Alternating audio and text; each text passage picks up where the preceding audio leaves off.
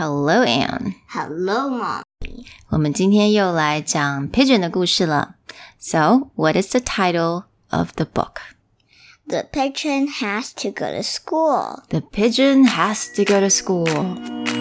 Hi, I'm Anne. I'm Mommy. Welcome, to Anne and Mommy's Chit Chat, where English is Super cool.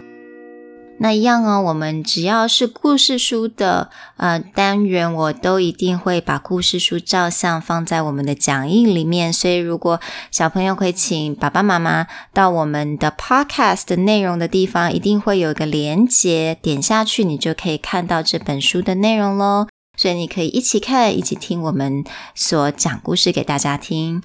All right, let's get started. Okay. Okay. So Anne's gonna help me to read some of it as well. Wait, don't read the title. The pigeon has to go to school. Too late, rats. Why do I have to go to school? I already know everything. Go, Go on. on, ask me a question. Any question?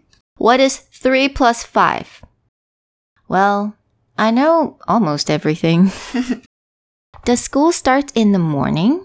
Because you know what I'm like in the morning. It is not pretty. I wish I was a little chick again.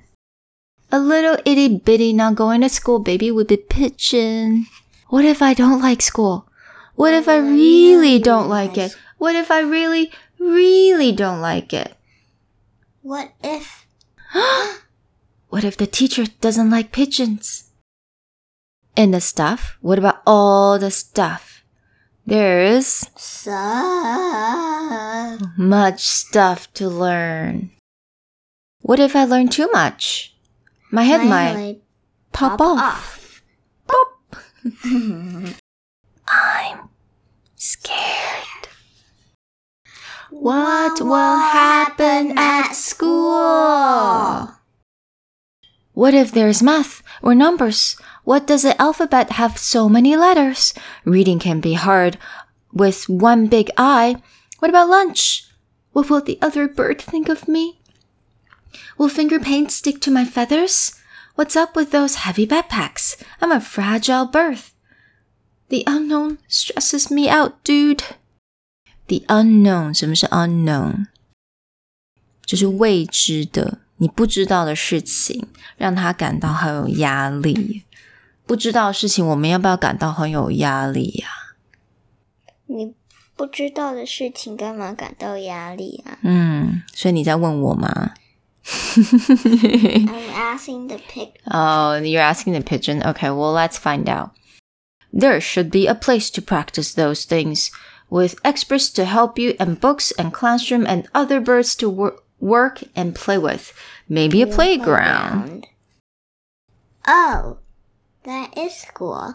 Well, how am I supposed to get there anyway? What? Step aside, coming through. The pigeon has to go to school.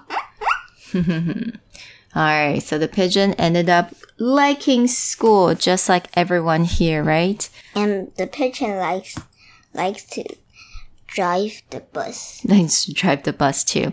So 我希望大家我们九月的时候都能够顺利的回到学校，对不对对， ？Alright, I'll talk to you guys later. bye.